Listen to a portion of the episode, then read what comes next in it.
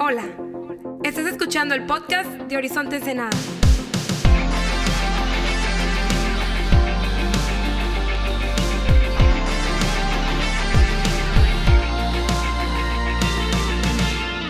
Hey, ¿qué onda, Horizonte? ¿Cómo estamos?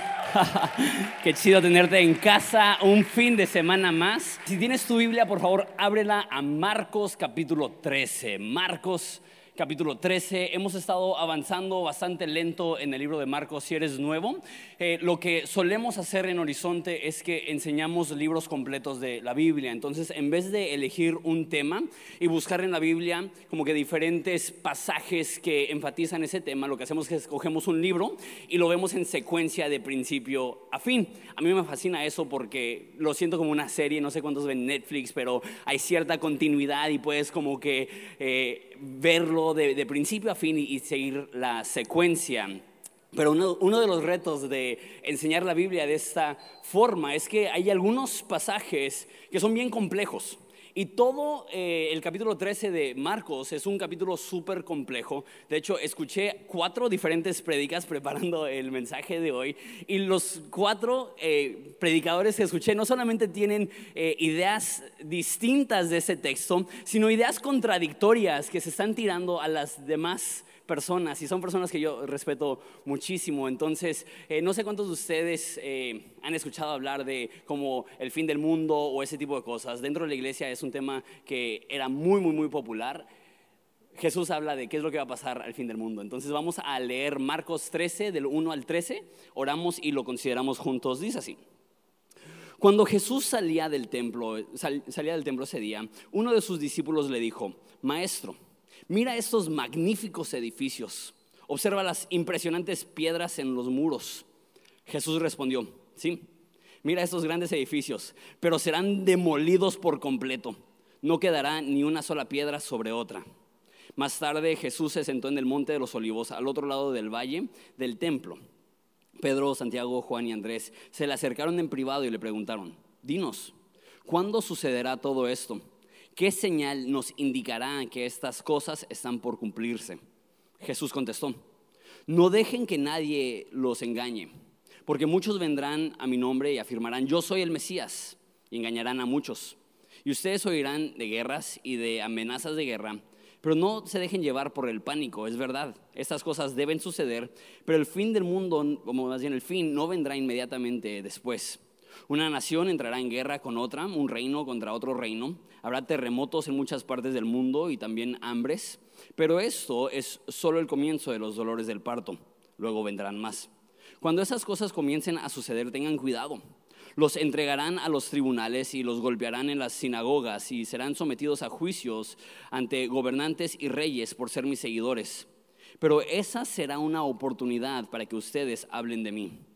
Pues la buena noticia primero tiene que ser predicada en todas las naciones. Cuando los arresten y los sometan a juicio, no se preocupen de antemano por lo que van a decir. Solo hablen lo que Dios les diga en ese momento, porque no serán ustedes los que hablen, sino el Espíritu Santo. Un hermano traicionará a muerte a su hermano, un padre traicionará a su propio hijo, y los hijos se rebelarán, rebelarán contra sus padres y harán que los maten. Todos los odiarán a ustedes por ser mis seguidores, pero el que se mantenga firme hasta el final será salvo. Oramos, Padre, damos gracias por la oportunidad de venir ese fin de semana a considerar tu palabra, venir con el corazón abierto y dispuesto a quizá retar algunas cosas que aprendimos desde hace mucho tiempo o quizá aprender por primera vez eh, de estos temas. Padre, te pido que nos ilumines. En nombre de Jesús. Amén.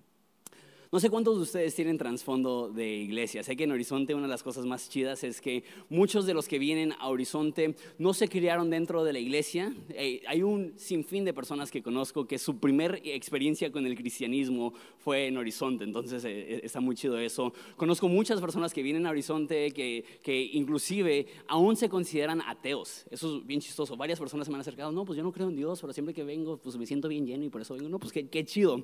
Pero para nosotros que nos criamos en la iglesia, había un tema que nos daba mucho miedo a todos nosotros y eso era el tema del rapto. No sé si, si alguien aquí los, los traumaron de niños con el tema del rapto. Y si no, no, como digo, si no estás familiarizado con esto, lo que nos decían es que va a llegar el momento donde Jesús va a regresar por su iglesia como ladrón en la noche. y cuando regrese, todos los cristianos van a desvanecer.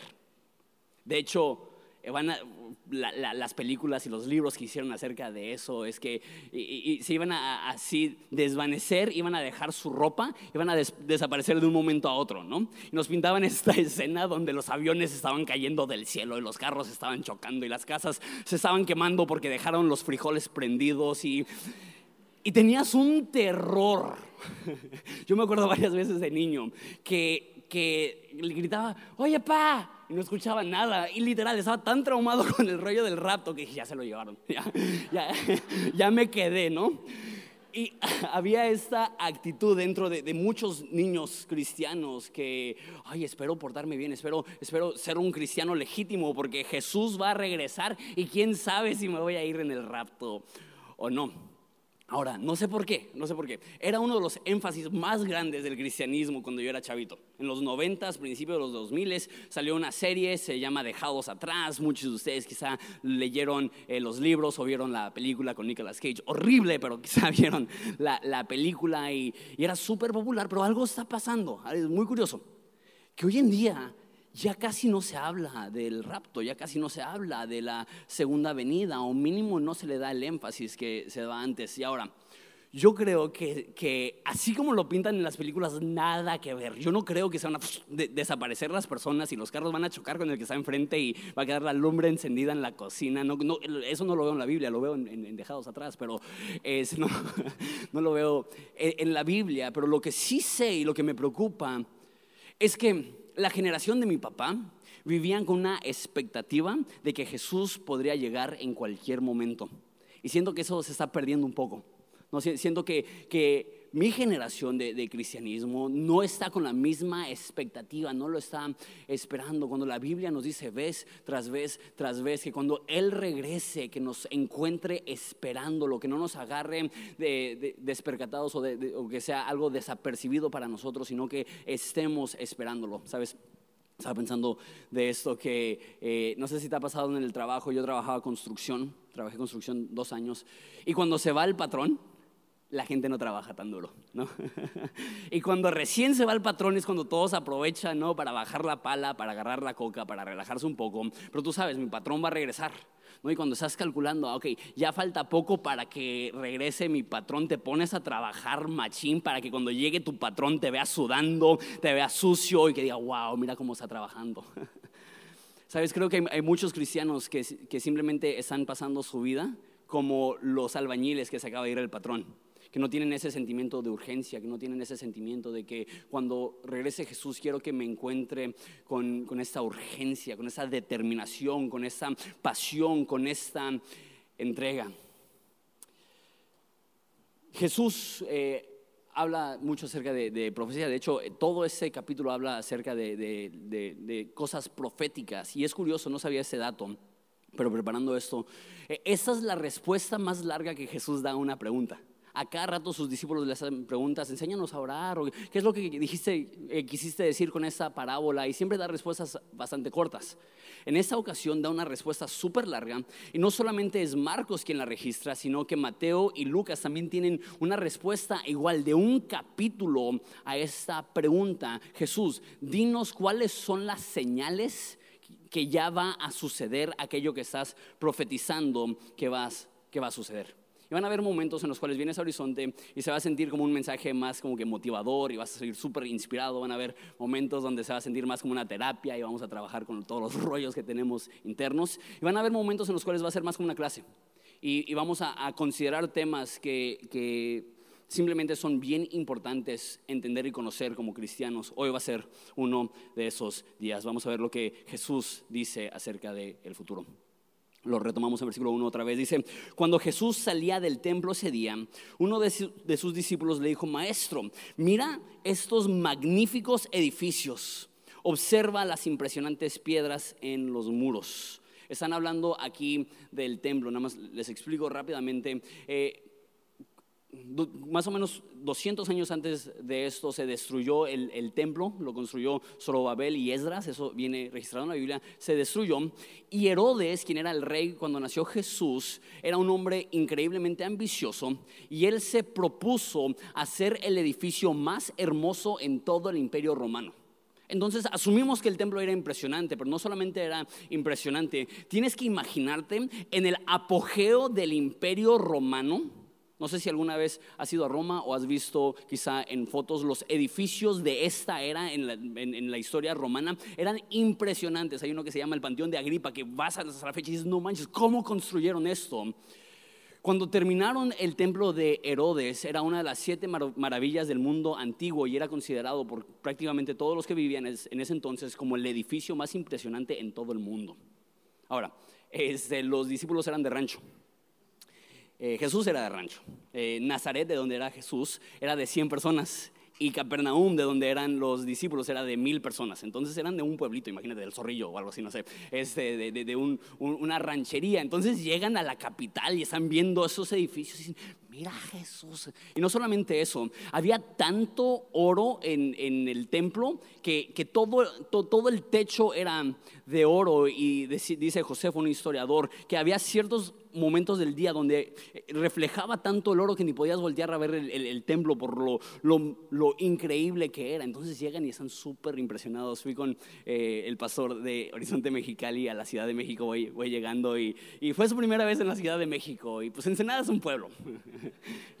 Nuestro edificio más alto es como, ¿qué? como 10 pisos.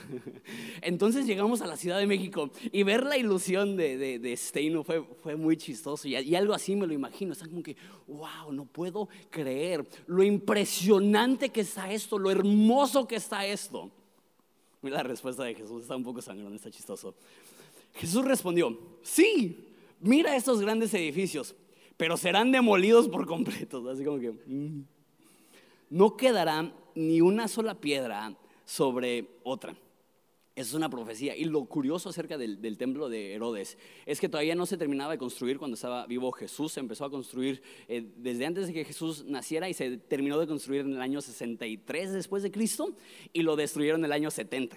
Entonces únicamente duró siete años el templo antes de que lo, destruyeran. Pero fue 40 años después de la vida de Jesús que se destruyó el templo. Eh, y Jesús da una profecía muy específica. Lo dice en la Reina Valera, no quedará una piedra sobre otra piedra.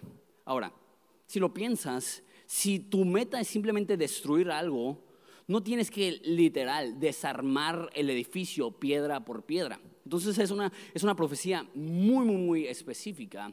Y lo que pasó es que cuando estaban eh, sitiando y saqueando la ciudad de, de Jerusalén, los romanos, hubo un incendio sin querer en el templo. Y ese incendio fue tan fuerte que se derritió todo el oro del techo y se metió en todas las grietas de las paredes. Entonces, literal, para rescatar todo el oro, tuvieron que desarmar piedra por piedra el templo. Entonces es súper específica esta profecía. Ahora, eh, leo versículos 3 y 4 y hablo un poco más acerca de la profecía. Más tarde Jesús se sentó en el monte de los olivos al otro lado del valle del templo. Pedro, Santiago, Juan y Andrés se acercaron en privado y le preguntaron, dinos, ¿cuándo sucederá todo esto? ¿Qué señal nos indicará que estas cosas están por cumplirse? Entonces los discípulos entienden que Jesús está prediciendo algo que está a punto de suceder. Ahora, hablando del tema de profecía, aproximadamente una cuarta parte de toda la Biblia habla de temas proféticos. Es, un tema súper, súper recurrente. De hecho, no hay ninguna otra religión en todo el mundo que le da tanto énfasis a predecir eventos futuros como la Biblia. Una de las razones que yo creo en Dios y creo en Jesús es porque creo en la Biblia. Y una de las razones que creo en la Biblia es por lo impresionante que es la precisión con la cual eh, la Biblia predice momentos futuros. Eso es uno de esos casos. Marcos se escribió desde antes de que se destruyera el templo y tenemos pergaminos antiguos, no de Marcos, pero de Mateo, que Mateo se escribió después de Marcos. Marcos fue el primer evangelio escrito, Mateo el segundo. Tenemos, eh, tenemos pergaminos previos a la destrucción del templo de Mateo que significa que antes de que se destruyera el templo ya estaba escrita esta profecía que se iba a destruir el templo y que no iba a quedar una piedra sobre otra. Jesús lo predice y con una precisión alarmante.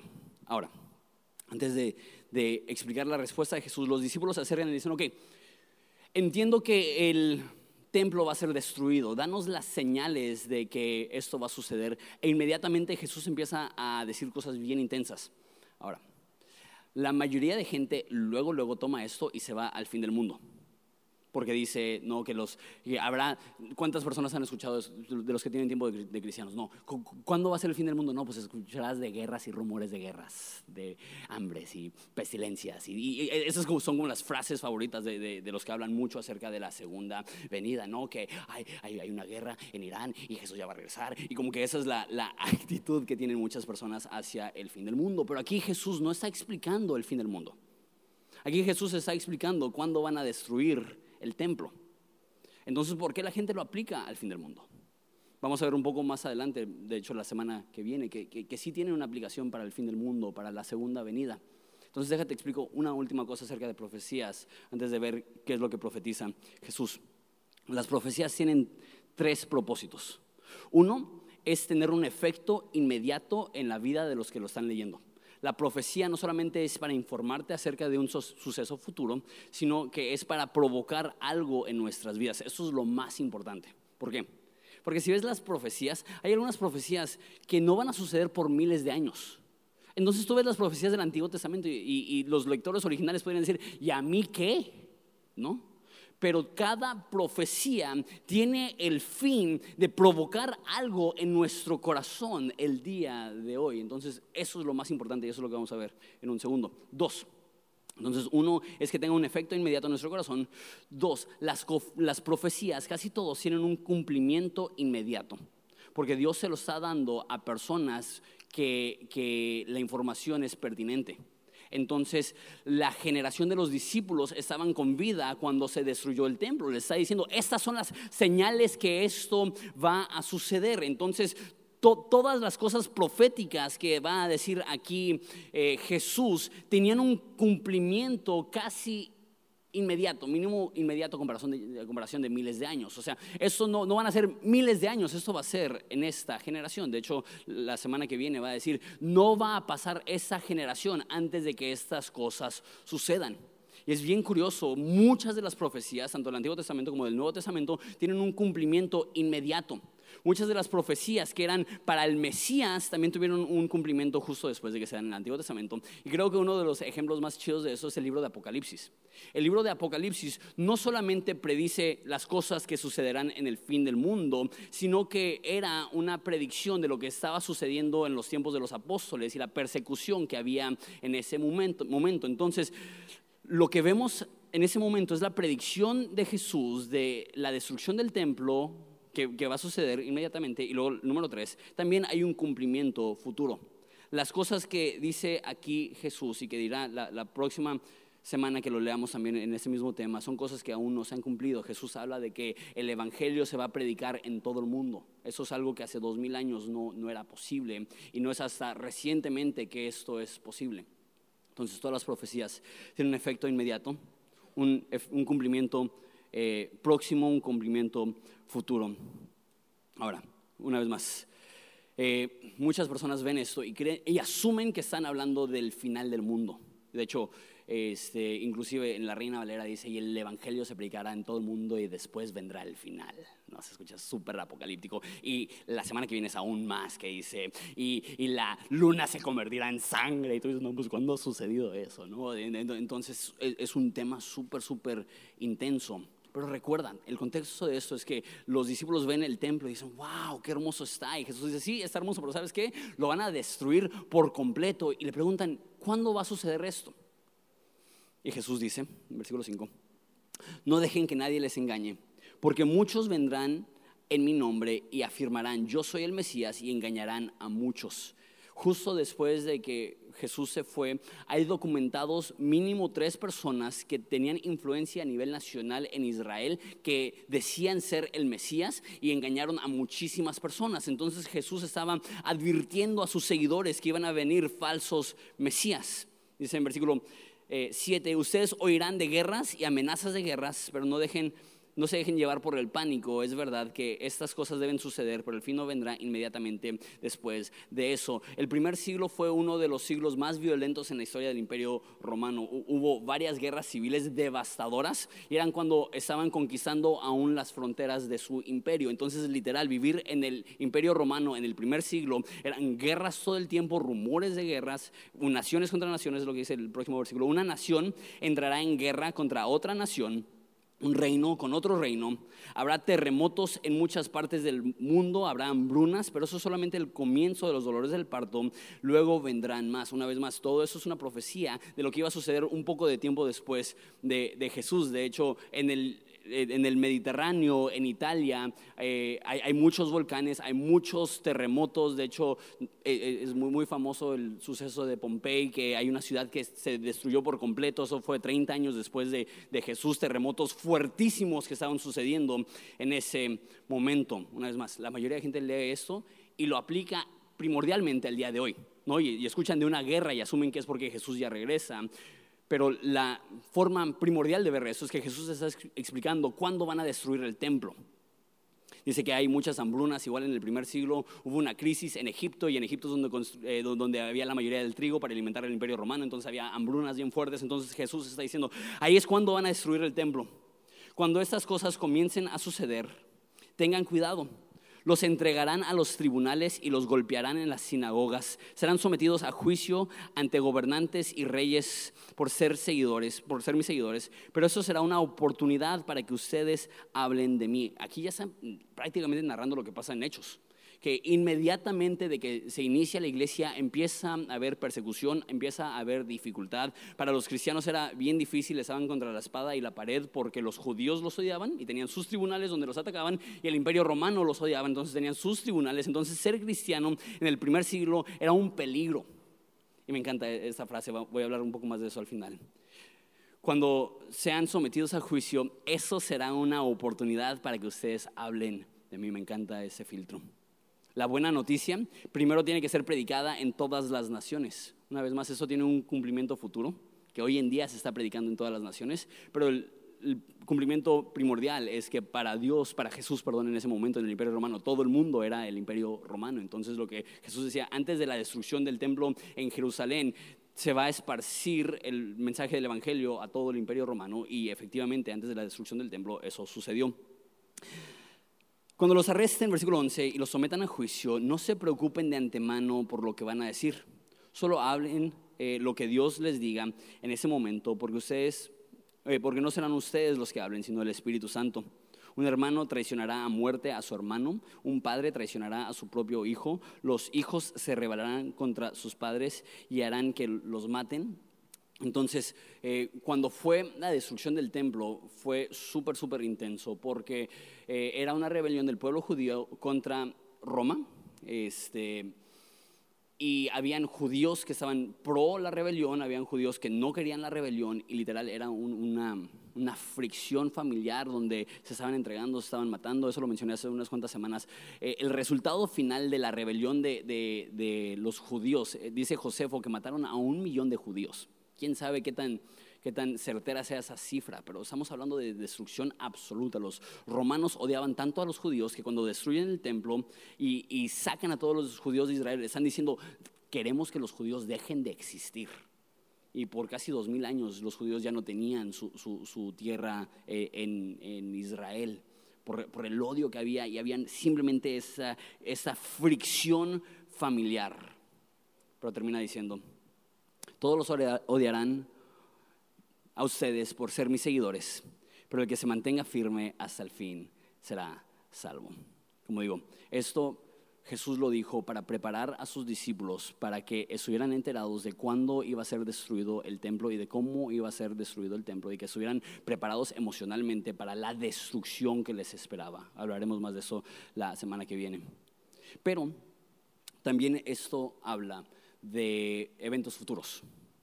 También esto habla de, que antes de el fin de nuestro mundo va a estar sucediendo esto. Que en nuestro mundo, en nuestra era, cada vez va a haber más destrucción, cada vez va a haber más maldad, cada vez va a haber más guerra, cada vez el mundo va a estar más descompuesto.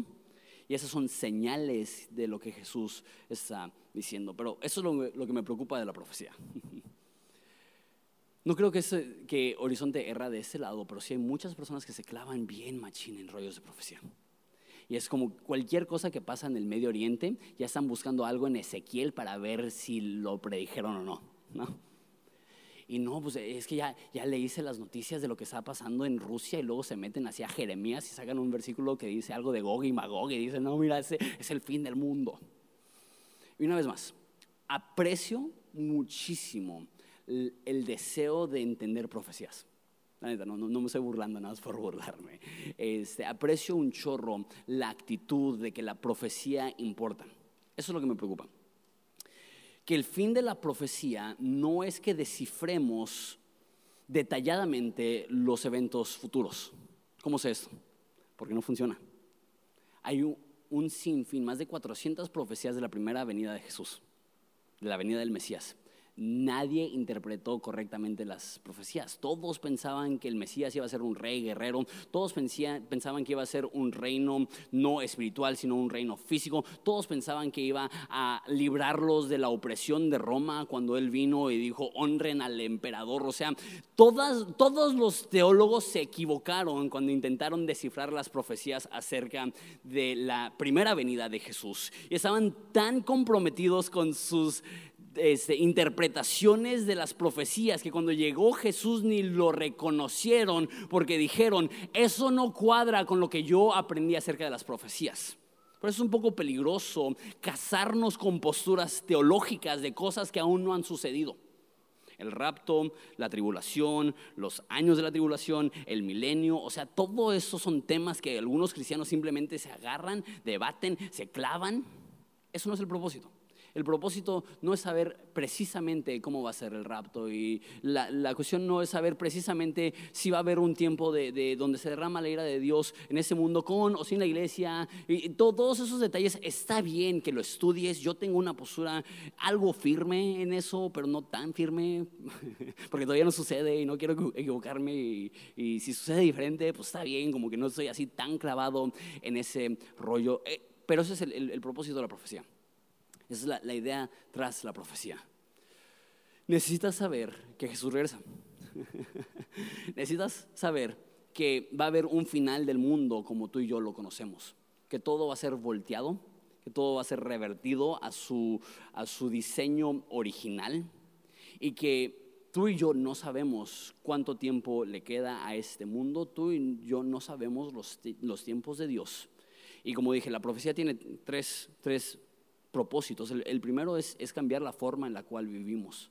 Y sí aprecio un chorro esta actitud de que en nuestra mente en todo momento esté esa pregunta. Lo que estoy haciendo ahorita, si regresara a Jesús me avergonzaría. Lo que estoy haciendo ahorita, si llegara a Jesús tendría la misma importancia, porque hay algunas cosas que no, no es que sean pecado, es que simplemente no son importantes. Y, y cuando tienes esta idea, Jesús podría regresar hoy. Eso le da una urgencia a todo lo que haces. Eso le da un propósito a todo lo que haces. Me pregunto si una de las razones que de repente batallamos para vivir con propósito y vivir de una forma que impacta a otras personas y de hacer una diferencia en este mundo es porque simplemente no tenemos la urgencia. Es porque simplemente pensamos que eh, el tiempo que tenemos en este mundo van a ser décadas, y eh, sentimos que no, pues, en algún momento voy a hacer una diferencia. Eso no es la actitud de una persona que está esperando el regreso de Jesús. Ahora, ¿cuándo va a regresar? No tengo ni la más remota idea. ¿Puede regresar hoy? ¿Puede regresar en tres mil años? ¿Puede regresar en diez mil años? No sé. La neta no sé. ¿Sabes qué es lo que sí sé? que Dios quiere que tú y yo tengamos la actitud de que regresa hoy. Dios quiere que tú y yo tengamos una urgencia y una pasión y una entrega que nos lleve a vivir cada día como si fuera el último. que nos lleve a darle importancia a cada momento, a no desperdiciar momentos. Y sabes, esta frase de, Jesús lo dice de dos formas diferentes. Uno dice, cuando los metan a los tribunales, va a ser una oportunidad para que hablen de mí. Y luego lo dice de la otra forma, que cuando estén en juicio no se preocupen por lo que van a decir, porque el Espíritu Santo pondrá palabras en tu boca. Eso es literal.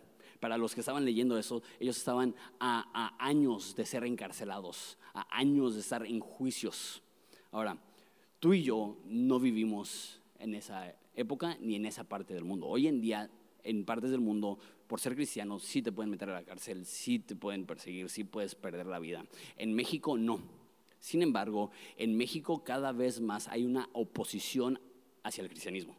Les comenté hace, unas cuantas semanas que eh, una persona de Horizonte Monterrey fue a, a, una entrevista de trabajo y cuando se enteraron que era cristiana le dijeron, cuando dejes de ir a la iglesia, vuelves a vender tu currículum porque no nos interesa contratar a alguien que va a la iglesia.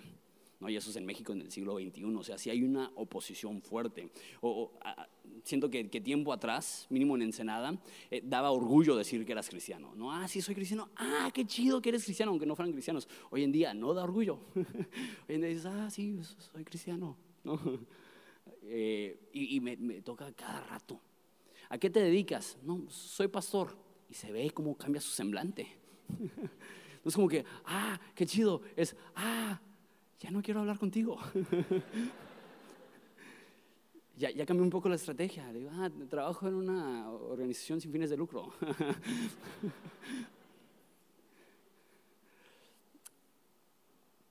Cada oposición es una oportunidad para brillar. ¿Entiendes eso? Cada vez que las personas te humillan por lo que crees, es una oportunidad de mostrar que lo que crees realmente importa. Cada vez que te sientes aplastado por personas que odian tu creencia, es una oportunidad para tú levantarte con fe, con esperanza, con la frente en alto, diciendo mi fe es suficiente para sustentarme aún en medio de la oposición y de la crítica y de la dificultad. Si en tu trabajo, y eso es súper común, te digo, cada vez es más común, si en tu trabajo te ven mal por ser cristiano, si en tu familia te ven mal por ser cristiano, me sorprende la cantidad de personas que sus papás les prohíben venir a Horizonte. Papás eh, que en Ensenada hay mucha, mucha gente que es atea, que es científica, que, que, no cree en Dios y les da un temor que sus hijos vayan a una iglesia y que les laven el cerebro o lo que sea. Conozco a un chorro de personas que vienen a la iglesia a escondidas de sus papás. Eso es oposición. Cada vez que hay oposición, cada vez que hay gente que reta lo que crees. Es una oportunidad para a través de tu actitud, a través de tu fe, a través de tu sonrisa, a través de las palabras que el Espíritu Santo ponga en tu boca, es una oportunidad para hacer una diferencia. Ahora, no solamente la oposición de otras personas, creo que esa también es una promesa un poco más general, que no importa qué dificultad estás pasando, no solamente oposición por tu religión, sino en general, cualquier dificultad que tú atravieses es una oportunidad para hacer brillar a Jesús. No desaproveches los momentos difíciles porque es en los momentos difíciles donde tu fe más brilla. Y sabes, yo no quiero una fe que únicamente me ayuda en los momentos agradables, yo quiero una fe que me sostiene en los momentos difíciles.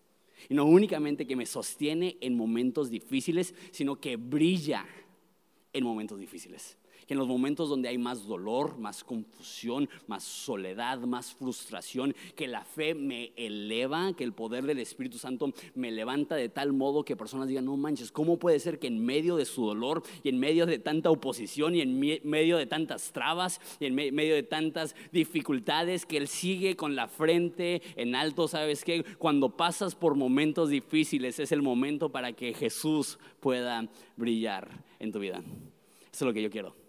No solamente una, fe que se ve bonita de lejos, sino que cuando pasas la tragedia y pasas el dolor y pasas la dificultad y pasas la tristeza, que esa fe se activa. No solamente para sobrevivir, sino para sobresalir. No solamente para atravesar la dificultad, sino para brillar aún en medio del dolor. Con eso termino. Si puede pasar el del teclado. De hecho, se me olvidó decirles desde antes. Ya, eso ya 30 segundos de terminar. Jesús habla del templo y dice que el templo está, eh, se bien bonito, pero que va a ser destruido. Y luego termina con esta frase, dice, el que se mantenga firme hasta el final será salvo. Jesús en el capítulo 12 habló muchísimo acerca de la diferencia entre las apariencias y la realidad. Vimos eh, que el templo estaba hermoso, pero estaban estafando a los pobres. Vimos que la higuera estaba frondosa, pero no tenía fruto. Vemos que los fariseos sabían mucho de la Biblia y oraban muchos, pero le estaban robando sus propiedades a las viudas. Entonces, el capítulo anterior hablaba muchísimo acerca de tener cuidado que como cristianos no nos enfoquemos en nuestra apariencia externa, sino que nos enfoquemos en desarrollar una realidad interna de una fe que, que es genuina, de una fe que no solamente apariencia un show o hipócrita. Y me encanta que empieza diciendo, sí, el, templo tiene la apariencia de, hermosura, pero ¿sabes qué es lo que realmente va a perdurar? ¿Sabes quiénes los que realmente se van a salvar? Los que se mantengan firmes hasta el final. Es mi oración. Es mi oración. Conozco a demasiadas personas que empiezan bien su carrera. Conozco a demasiadas personas que, como la parábola de Jesús, que dice que reciben la palabra con gozo Conozco a demasiadas personas que se les nota la emoción, les brilla los ojos las primeras semanas de cristianos. Está chido. Son las cosas que más me gusta de Horizonte. Tanta gente que está conociendo a Jesús por primera vez. Hay un entusiasmo real y eso es hermoso. Pero sabes, no es suficiente. No, no es suficiente ese impulso al inicio. Jesús no dice, los que empiezan bien serán salvos. los que permanezcan hasta el final. En esa parábola que les comenté, que Jesús dice que hay personas que reciben la palabra con gozo, pero dice las preocupaciones de esta vida ahogan eso. No sé cuánto tiempo tienes de cristiano. Sé que hay personas que tienen semanas, que tienen meses y están con un entusiasmo. Valóralo. Es increíble ese momento. Pero cuando lleguen momentos de duda, cuando lleguen momentos de dificultad, cuando, llegues cuando lleguen momentos de adversidad, no creas que es porque te falta la fe. Es porque Dios está dando una oportunidad para que actives tu fe. Cuando sientes que tu religión, tu fe, tu creencia te está dejando abajo, no es porque te está dejando abajo. Es porque la, la fe se comprueba en la adversidad. Y no son los que inician bien son los que resisten.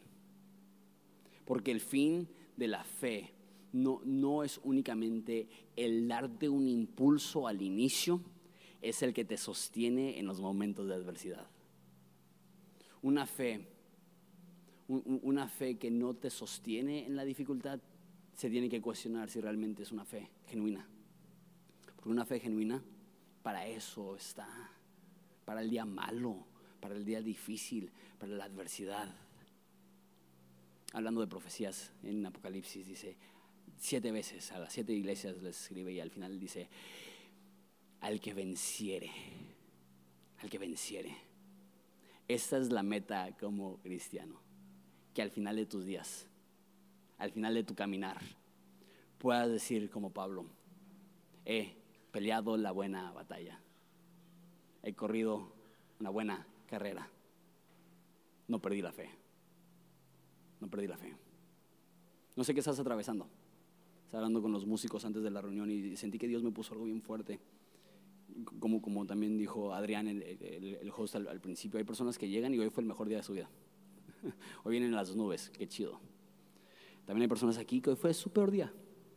Que hoy no querían venir porque la depresión no les quería dejar que fue una lucha para ti salir de la cama, que llegas con, una, con, con los ojos pesados de tanto llorar.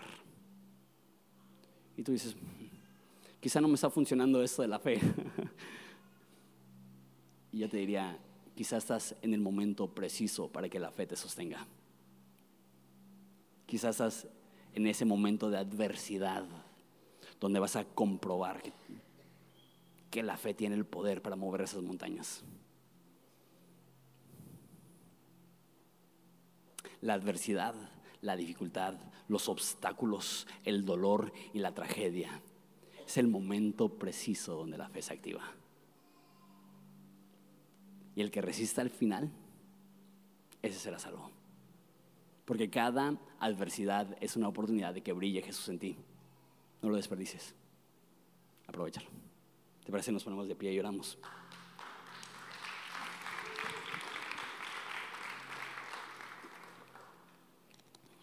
Padre, te doy gracias.